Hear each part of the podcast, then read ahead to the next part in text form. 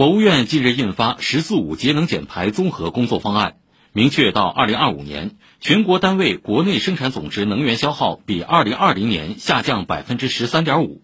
重点行业能源利用效率和主要污染物排放控制水平基本达到国际先进水平。经济社会发展绿色转型取得显著成效。